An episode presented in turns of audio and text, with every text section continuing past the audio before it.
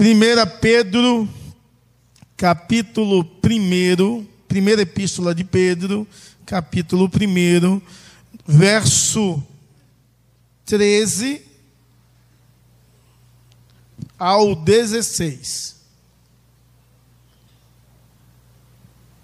Vamos ler, mesmo assentados, diz assim: Por isso, preparando o seu entendimento, sejam sóbrios e esperem inteiramente na graça que lhe está sendo trazida na revelação de Jesus Cristo.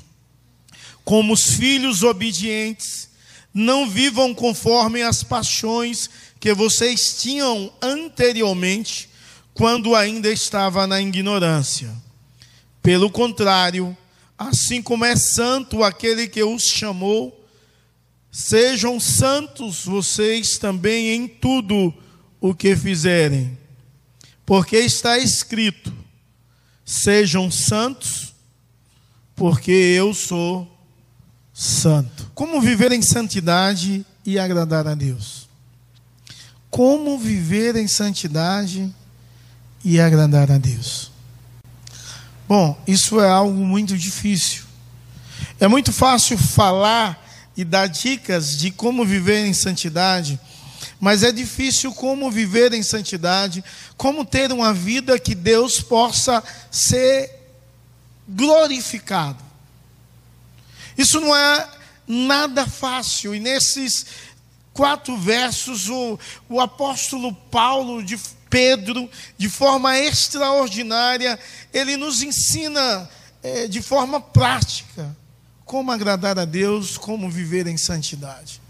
Vivemos em um mundo totalmente pervertido e alienado às coisas de Deus e os projetos de Deus.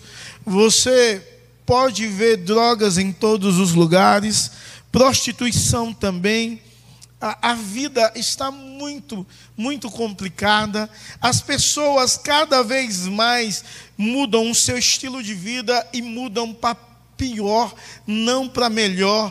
Cada vez mais somos bombardeados por informações contraditórias aos ensinamentos de Deus, aos princípios de Deus, e cada vez menos nós olhamos com a ótica de Deus a vida, nós olhamos com a ótica de Deus a nós mesmos, nós olhamos com a ótica de Deus o mundo, e isso cada vez mais tem sido algo cotidiano na vida da igreja. E nos vem à mente o que será da igreja se não tiver arrependimento? O que será da igreja se não tiver mudança? O que será da igreja se não buscar em Deus a transformação? Porque cada vez mais tudo que somos e temos e centramos as nossas vidas nessas coisas. Vivemos em busca de um prazer hedonista e egoísta, egocêntrico que tem destruído totalmente as nossas vidas, famílias e nossa santidade e espiritualidade. Como viver em santidade e agradar a Deus? O apóstolo Pedro, no primeiro capítulo, ele começa a citar para quem ele escreveu essa carta, e de forma bem clara, ele dá essa esse contexto inteiro, essa é uma carta universal, nos versos 3 a 12, ele vai falar sobre uma esperança e nos incentiva a caminhar na esperança, na certeza da salvação, na certeza que Deus é aquele que guarda a nossa herança, na certeza que Deus é aquele que cuida de nós. Já nesses versos, ele vai enfatizar a caminhada em santidade. É claro que quando nós falamos em santidade, nós entendemos que a palavra santo significa separado, e a ideia é que seja separado para o uso de Deus. Então, quando entendemos o que é santidade, sai o santo, o ser santo, a mística cai, e vai para o que Deus fez na cruz por nós. Nos separou para vivermos em santidade, em novidade de vida, vivermos para a sua glória, em louvor, em adoração, em exaltação, e somos separados nele pelo que ele fez na cruz. Mas como responder tamanho amor de Deus que se deu, que se integrou, que nos tornou santo? Mas como praticar essa santidade diária? Como praticar essa santidade contínua, já que somos bombardeados com coisas contraditórias à santidade de Deus, os princípios de Deus? É interessante que em toda a Bíblia, você só vai encontrar um atributo de Deus expressado na sua totalidade máxima, o seu superlativo, que o hebraico chama de dual, a repetição de uma palavra. Você não vai encontrar dizendo Deus é misericordioso, misericordioso e misericordioso. Você vai encontrar dizendo que Deus é misericordioso e ponto. Você vai ler de Gênesis a Apocalipse e você nunca vai encontrar que Deus é bom, bom, bom. Não. Que é um outro atributo de Deus. Você vai ler de Gênesis a Apocalipse e não vai encontrar que Deus é amor, amor e amor. Dando essa ênfase, essa repetição para a essência de Deus, amor ou bondade ou eternidade ou qualquer outro atributo comunicável ou incomunicável que é narrado que Deus é, nenhum, em nenhum lugar você vai encontrar um outro atributo, atributo de Deus expressado três vezes. Mas quando nós falamos em santidade, nós devemos falar que Deus é santo, santo e santo. Porque quando você lê a palavra de Deus, você vai encontrar a expressão que Deus é santo, santo e santo. Isso não tem a ver com a Trindade. Não tem a ver a, a essa ideia de superlativo, de aumento, em expressar Deus Pai, Filho e Espírito Santo, não. Só parece que Deus é santo porque a sua essência é elevada à máxima, de tal forma, a tal ponto, que a única maneira de vivermos em santidade é olharmos para Deus assim como Isaías olhou para Deus em Isaías 6, e lá está essa expressão: os anjos cantando, Santo, Santo é o Senhor, toda a terra está cheia da sua glória. E quando Isaías vê Deus, Santo, Santo, Santo, ele olha para ele mesmo. E ele diz assim: ai de mim, porque eu sou pecador. E os meus olhos viram a Deus. Mas ele não olha só para si mesmo, ele olha para o seu mundo. E ele diz: E habito em um povo de lábios impuros. Ou seja, quando nós contemplamos a santidade de Deus elevada ao mais alto nível, só quando contemplamos a santidade de Deus, nós entendemos quem somos. Só quando eu olho para a santidade de Deus, eu me enxergo pecador. Se eu olhar para a santidade do outro, eu talvez me enxergo superior. Não deveria, mas talvez eu me enxergo superior. Mas quando eu olho a santidade de Deus e olho para mim mesmo e vejo o quanto eu estou distante da vontade, dos princípios, da direção de Deus, do que Deus deseja para a minha vida, o quanto estou longe longe de ser cada vez mais santo, longe de cada vez mais ser parecido com Cristo, longe de viver uma vida santa, reta e piedosa, muito longe. Só quando eu olho para Cristo que eu posso ver o quanto o mundo é podre.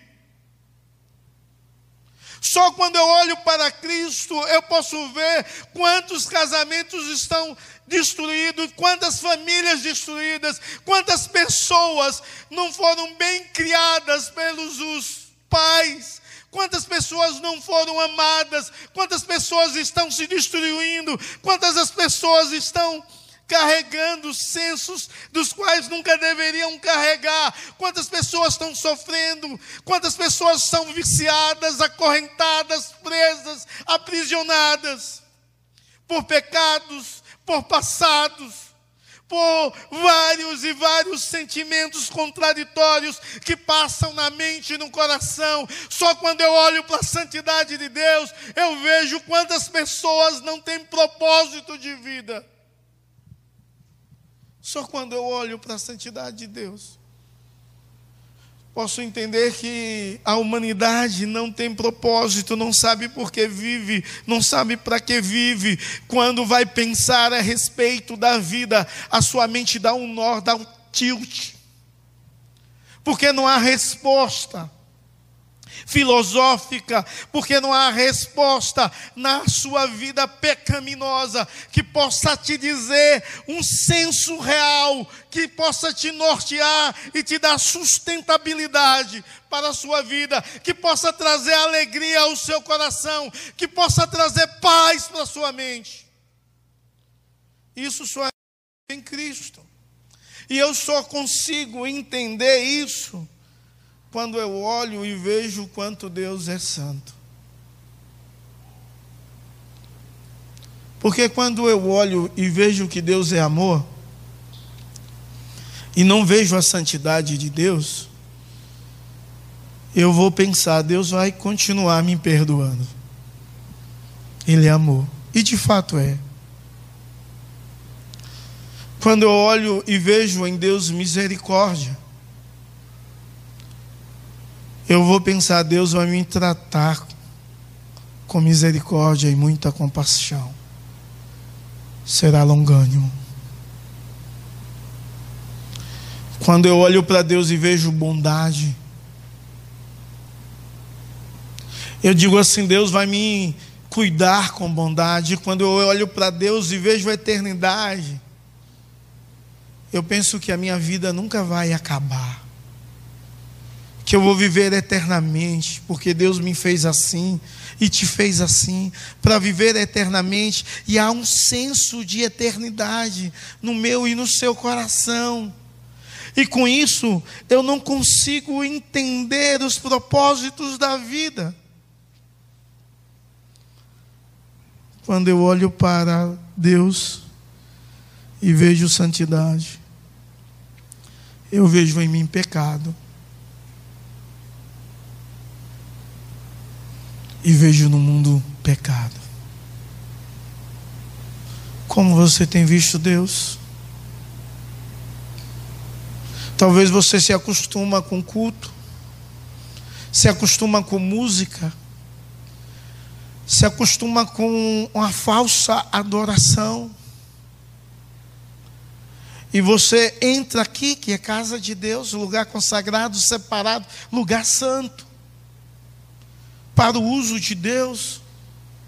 E não há nenhuma reverência, não há nenhuma mudança diante da santidade de Deus, não há nenhum reconhecimento de erro, não há nenhum entendimento de pecado, não há nenhuma, nenhum pedido de misericórdia a Deus. Porque você não tem olhado e não tem visto quanto Deus é santo como viver em santidade e agradar a Deus, eu quero trazer três propostas que o texto nos traz. Devemos nos concentrar na vinda de Cristo.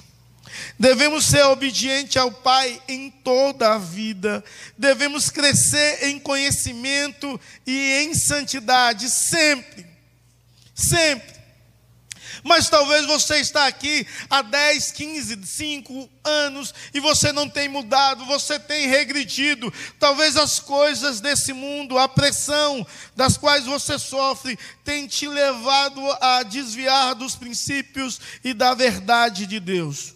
Como viver em santidade? Devemos nos concentrar na vinda de Cristo. Ele vai voltar.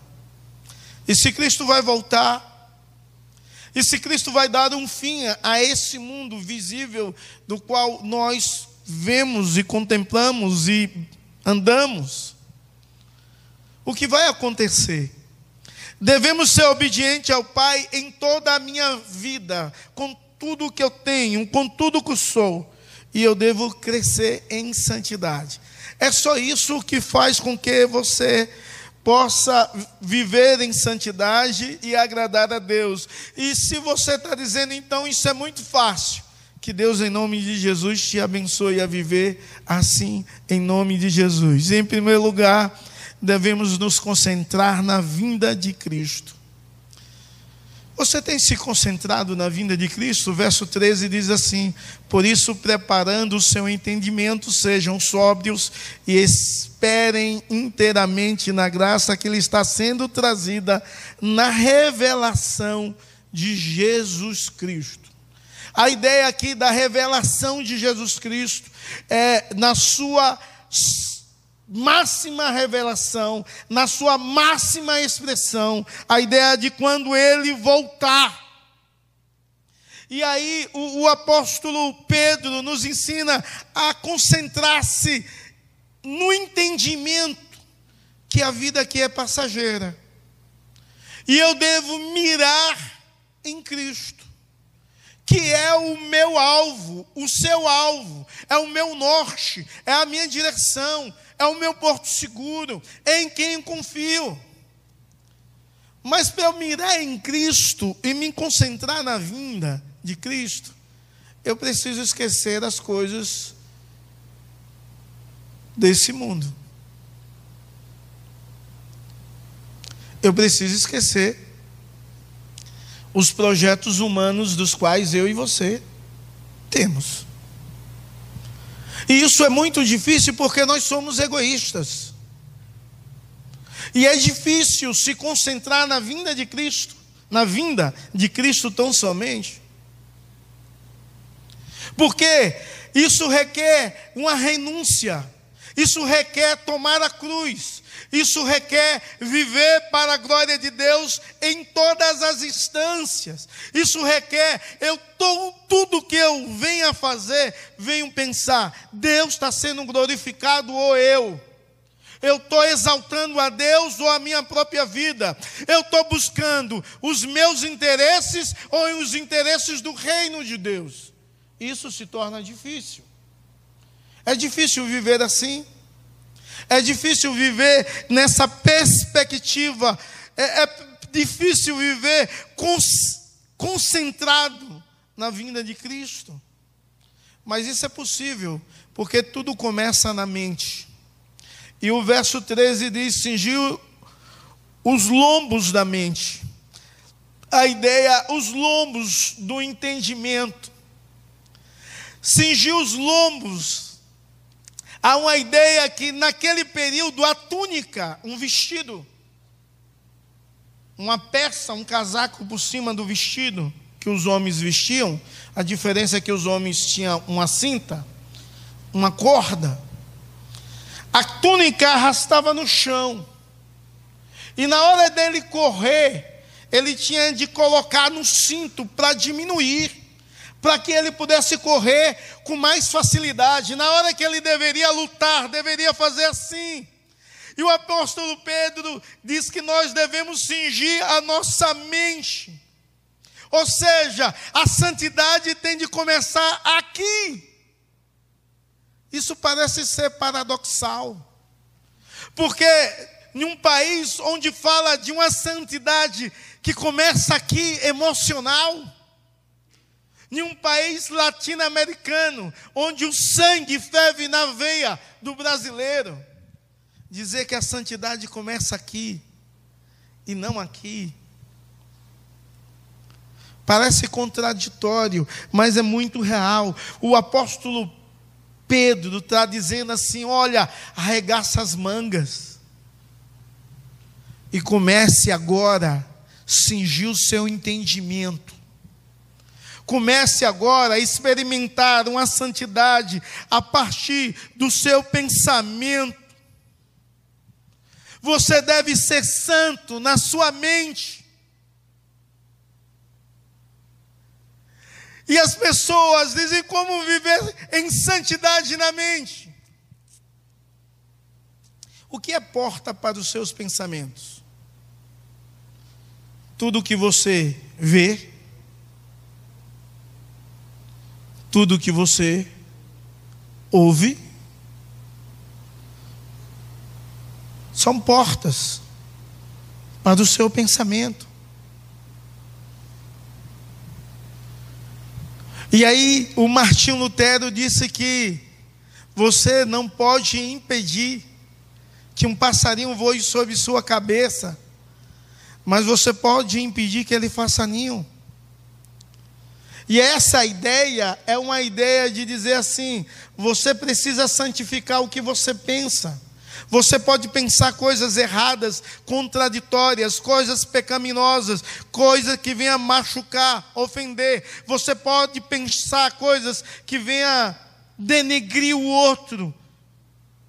Mas você pode mudar esse pensamento, começando a pensar de fato no que é santo enchendo a sua mente com as coisas de Deus, com a verdade de Deus, mas muitas vezes, infelizmente, muitas e muitas pessoas enchem a sua mente com pornografia, com palavras safadas, obscenas, com visões pecaminosas, adúlteras. E aí não tem como você viver em santidade. Sabe por quê? Porque você alimenta a sua mente com coisas impuras e profanas.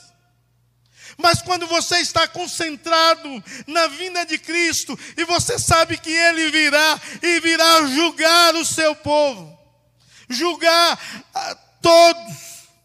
Quando você entende isso, que a vida aqui é transitória, é passageira, é breve. E aí você compreende que você precisa usar a sua mente de forma boa para a glória de Deus. Quase todas as pressões pecaminosas que as pessoas sofrem, sofrem aqui primeiro. Ninguém comete um adultério dizendo assim: eu vou cometer um adultério. De cara, na hora. Não. Começa aqui. Começa aqui. Como é que alguém faz um roubo de banco? Começa aqui. Ninguém vai se masturbar alisando a parede. Ninguém. Começa aqui. Sabe, irmãos, como é que você tem enchido a sua mente?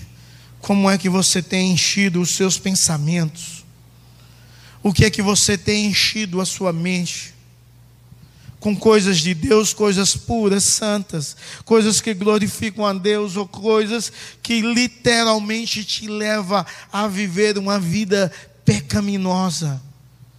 Se você quiser ser mais santo, você precisa, em nome de Jesus, começar a santidade na sua mente. Eu acho interessante Filipenses, que é um dos textos que eu mais li na minha vida e ele diz no verso 8, Filipenses 4, verso 8: tudo que é perfeito, tudo que é amável, se alguma virtude há, se algum louvor existe, seja isso que ocupe o vosso pensamento. Como a sua mente tem sido enchida de coisas boas, da palavra de Deus, de coisas que vai trazer louvor a Deus, de coisas que vão trazer engrandecimento a Deus, de coisas que vai fazer com que Deus seja exaltado, de coisas das quais eu possa é, abençoar o outro a partir do amor de Deus na minha vida, ou você tem enchido a sua mente através dos seus olhares pecaminosos, a, a, através do que você ouve de forma é, pecaminosa e pornográfica, como você tem alimentado a sua vida. Irmãos, isso é um princípio para a santidade. E o apóstolo Pedro estava dizendo: Eu vou ensinar o princípio. Você pode pensar coisas ruins, mas não deve ocupar a sua mente essas coisas. Não pode fazer nenhum. E aí ele quer nos ensinar que a santidade da vida não começa com o que eu faço, começa com o que eu penso. Como é que você tem pensado? O que é que você tem alimentado a sua mente? O que é que você tem alimentado a sua mente ou com que? Devemos nos concentrar na vinda de Cristo, verso 13, porque isso requer vigilância espiritual. E é interessante aí que no verso 13 ele disse assim: sejam sóbrios. E essa palavra literalmente é: não seja bêbados. Quando ele está dizendo assim, sejam sóbrios, ele está dizendo, não sejam bêbados sem entendimento, que não sabe o que faz, que é dirigido pelas emoções da bebida. Seja sóbrio. Seja sóbrio, ou seja, seja vigilante em tudo que você faça. Haja um alerta, um autocontrole. Não faça nada sem controle. Nada. E o que o povo mais faz nos nossos dias é coisa sem controle o que Cristo faria agora nessa situação da qual eu estou vivendo? Qual seria a posição de Cristo? Quando você começa a pensar antes de agir, quando você pensa, começa a entender que você deve vigiar antes de falar coisas das quais você não deveria falar, quando você começa a vigiar que você não deve fazer coisas das quais você nunca deveria fazer mas concentrar-se na vinda de Cristo requer motivação pela graça, ou seja, requer a, a ação de ver o que Deus fez comigo. O que é graça? É o que eu não mereço, Deus fez. O que é que eu mereço? Eu mereço condenação, eu mereço juízo, eu mereço morte. E Cristo se deu, se entregou na cruz por mim. Ele me deu amor, Ele me deu perdão, Ele tem disposição aqui nessa noite, hoje, de te dar amor, de te dar perdão. Você precisa então concentrar-se na vinda de Cristo e ser motivado pelo que Cristo fez. O que Cristo fez por você tem de ser essa motivação, o grande amor de Deus, que amou no mundo de tal maneira ao ponto de dar o seu Filho unigênito, para que todo que nele crer não pereça, mas tenha a vida eterna. Essa sim é a primeira revelação de Cristo o amor de Deus, o Deus que se dá, o Deus que se entrega, o Deus que é santo e é transcendente, mas o Deus que é imanente e é próximo e é relacional e quer se relacionar comigo e com você. A grande motivação de vivermos em santidade é esperarmos encontrar-se com esse Deus e vivermos eternamente para Ele, aponta para a grande volta, aponta para a salvação, a qual iremos desfrutar plenamente, mas já desfrutamos. E aí, isso é necessário, então, uma mudança no nosso estilo de vida e passarmos a viver em santidade. É necessário ter os nossos pensamentos alertos e motivados pela graça de Deus e para a glória de Deus. E, em segundo lugar, como viver em santidade e, e agradar a Deus, devemos ser obedientes ao Pai em toda a vida. E aí eu chamo a sua atenção os versos 14 e, os, e o verso 15. Parte B, que vai nos ensinar a sermos obedientes a Deus é, de uma forma muito especial. Aí ele diz: como filhos obedientes, não vive conforme as paixões que vocês tinham anteriormente, quando ainda estava na ignorância. Pelo contrário, assim como é santo aqueles que os chamou, sejam santos vocês também em tudo o que fizerem. E é interessante porque a obediência ao Pai nesses versos vai envolver três coisas. E o verso 14 diz assim: Vivam como os filhos obedientes, não vivam conforme as paixões anteriores. Romper com o estilo de vida anterior. O que significa isso? Quem entende o amor de Cristo e é prostituto, tem de deixar a prostituição. Quem entende o amor de Cristo e é ladrão, tem de deixar de roubar. Quem entende o amor de Cristo e a santidade de Deus, e vê santo, Deus santo como Ele é, e entende que Cristo morreu para que eu possa ser nele filho de Deus. Eu preciso viver em obediência e eu preciso romper com as paixões anteriores, ou seja, com tudo aquilo do qual eu fazia que traz tristeza ao coração de Deus, com tudo aquilo que eu fazia que é pecaminoso. Ou seja, se eu sou viciado em álcool, cocaína ou qualquer outro vício comum, cigarro, por exemplo, se eu sou viciado, eu rompo essa paixão. Sabe por quê?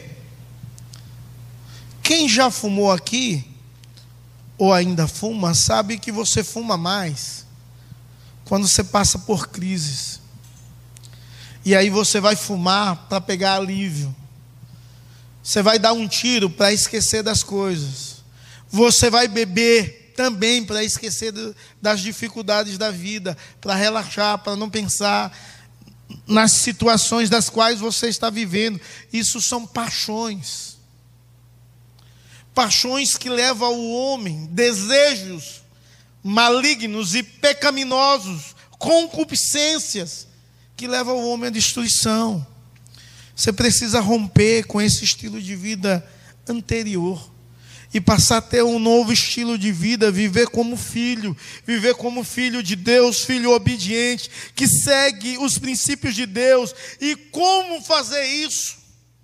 Parte de estabelecer hábitos de obediências.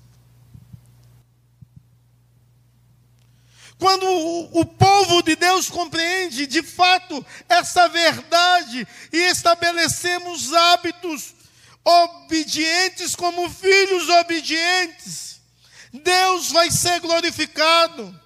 Nós passamos a, entender e a perceber mais o que a palavra de Deus diz, os seus princípios diz a respeito da vida, e eu começo a viver o que Deus me ensina como Deus deseja que eu viva.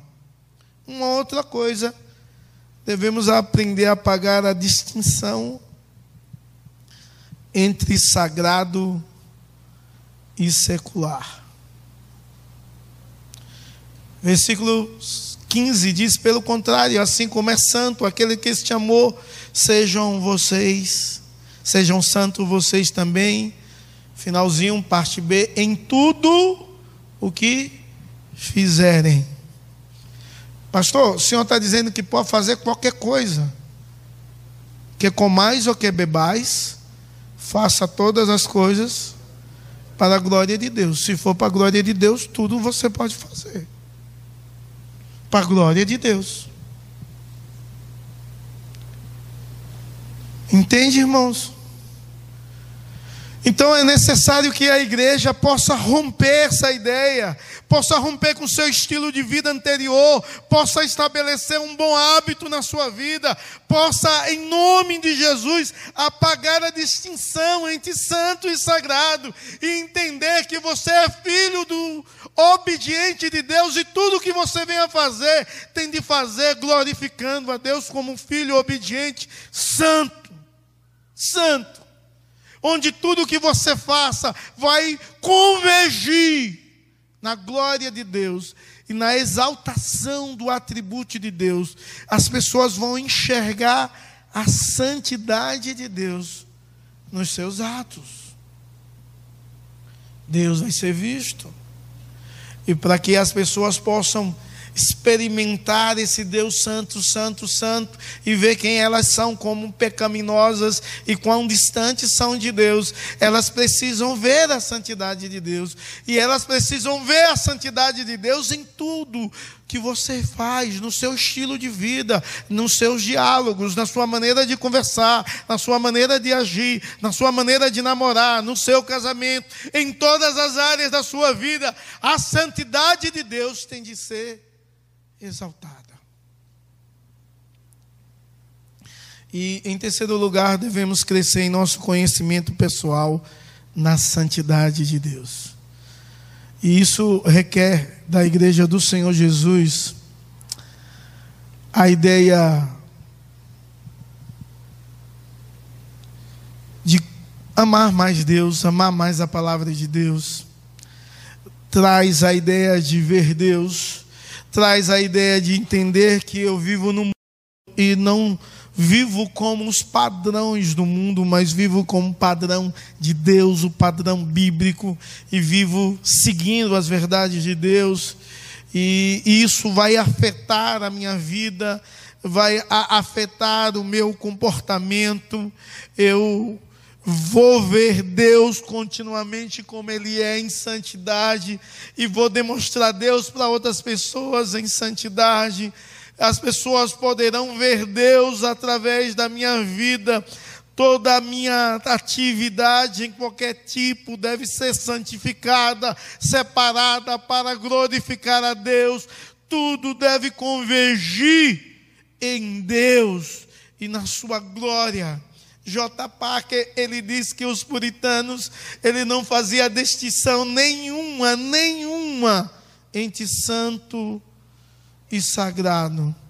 Eles cresciam em conhecimento diante de Deus.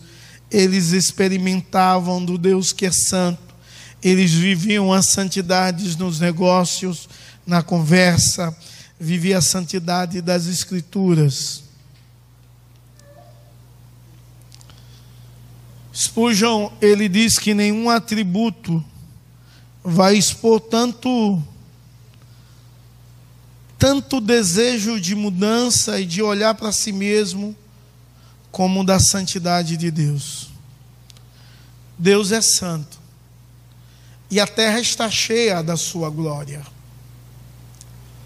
Isaías viu isso. E viu quanto ele e quanto seu povo é pecaminoso. Você pode ver a santidade de Deus.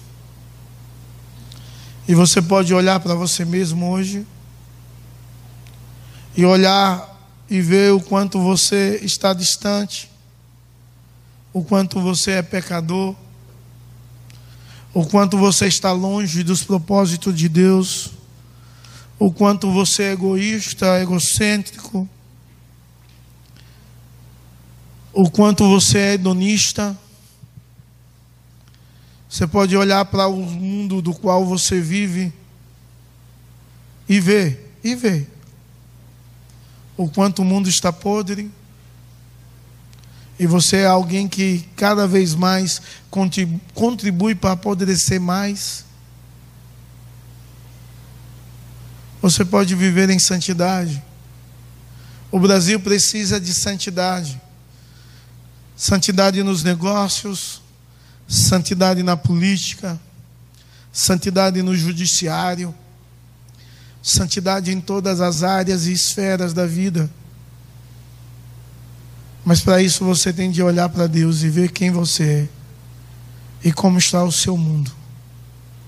E aprender que Deus quer te fazer um instrumento dele, para que a santidade dele seja vista em sua vida. Em nome de Jesus. E para a glória do Senhor. Baixe sua fronte. Olhe para você. Primeiro olhe para Deus. E veja o quanto Deus é santo.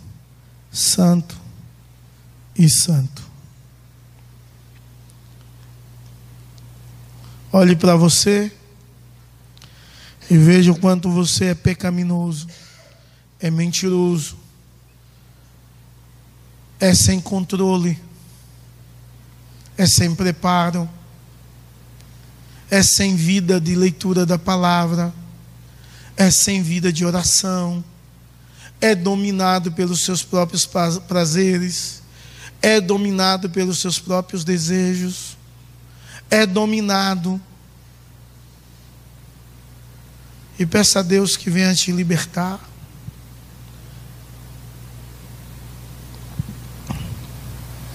Peça a Deus que venha te ensinar a mudar os hábitos ruins e pecaminosos por hábitos bons.